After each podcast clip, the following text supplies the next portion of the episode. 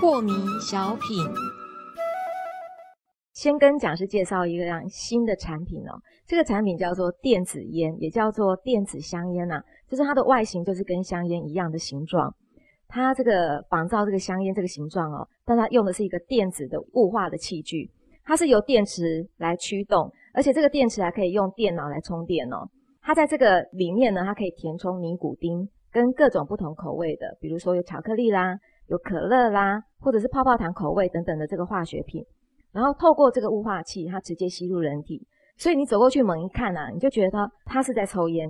可是这个过程中它不会产生烟雾，所以这个电子香烟哦，现在在全球已经成为了一个产值达数十亿元的产业。那这个业者他把这个电子烟啊包装成为无公共伤害性质的戒烟产品，以及这个香烟的替代品哦。所以不知道讲师您对于这样的新发明，您的看法如何？嗯，日新月异，每一天都有很多新的东西出来啊。是。那么业者当然是以利益为考量为第一优先嘛啊，因为亏钱的事总没有人做。是。但是如果又能够有利益而又能够利益众生，那这个是非常好的一个事业。但如果是打着利益众生的旗号，然后背地里其实有让众生伤害更深或意想不到的伤害的事情。那么这个事业，我的感觉就毫无价值了。嗯哼，一个事业最后赚钱也是为了养生嘛。是。你为了养你的生，却伤害更多人的生，那这个是不太好。嗯。或者是你的冠冕堂皇理由是很正当，可是你自己也很明白，这个东西很容易被误用。对。那么可能被误用，那你就要去节制，或者是干脆就不要做。各位古圣先贤并不是不知道科技怎么做，是根本不屑做，你知道吗？啊，比如说，呃，我可以做的一把玩具枪。材质非常好，它是塑胶，可是我的塑钢几乎可以跟铁来比了。嗯哼，好，那我就标榜着说我这个玩具枪无害，因为是玩具枪嘛。然后另外一边又一直标榜着说几乎可以比拟真枪。是，那你是在勾引什么？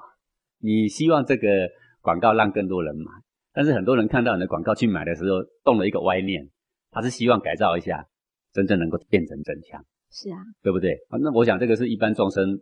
很自然的现象，每一个人都有私心，每一个人都会好奇，每一个人都想要更胜人一筹。你有一把很像枪的枪，你就比不上我这一把，因为我这一把简直就是真枪。是，我的扳机扣下去，子弹是会跑的。嗯，对不对？每个人都想这样啊。那么你现在弄了一个可以戒烟的，好像是说戒烟的替代品。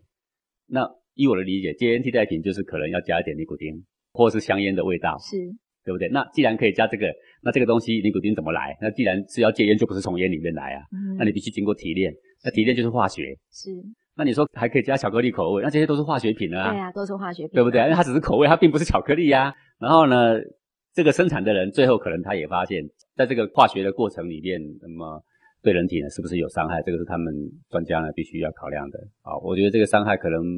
不会比真正的香烟还来的低一些。就我个人浅见，我是觉得还蛮可怕的，因为它噱头太强了。嗯，它有不同的口味，嗯，然后你就这样叼着，你就觉得说，感觉上虽然是没有烟雾，因为如果它它可以看起来像抽烟，可是实际上里面是可以加毒品的话，嗯，呃，不知道再来是不是又会进化成这样，不晓得。对对，这个就是更糟糕的地方了啊。对对，那我觉得正本清源的办法嘛，就是怎么样。告诉社会大众的人别再抽烟，政府应该要更有大作为的话，怎么样大刀阔斧的、强力的，让我们的下一辈的这个百姓不要再受害，这是非常重要的。但是我敢讲，现在的民主政治下，没有人敢这么做的啊。是，各位你还记得吗？中国曾经有一次林则徐把外来的所有的毒害鸦片，鸦片逆着百姓的欲望啊。强收刮来，然后还跟这些列强对抗，然后把鸦片全烧了，救了中国一个浩劫，是对不对？这是何等大的气魄跟担当啊！嗯，但是那个当时在那样的呃这个专制的体制下是有办法做的，现在恐怕是没办法了，没有人敢这样做，一下子被轰下台了。是，嗯，现在这个电子香烟在欧美非常的盛行哦，希望不要到我们亚洲的国家来。如果真的要进来的话，也希望我们的政府官员有这样的魄力。不要让这个东西让我们青少年碰到。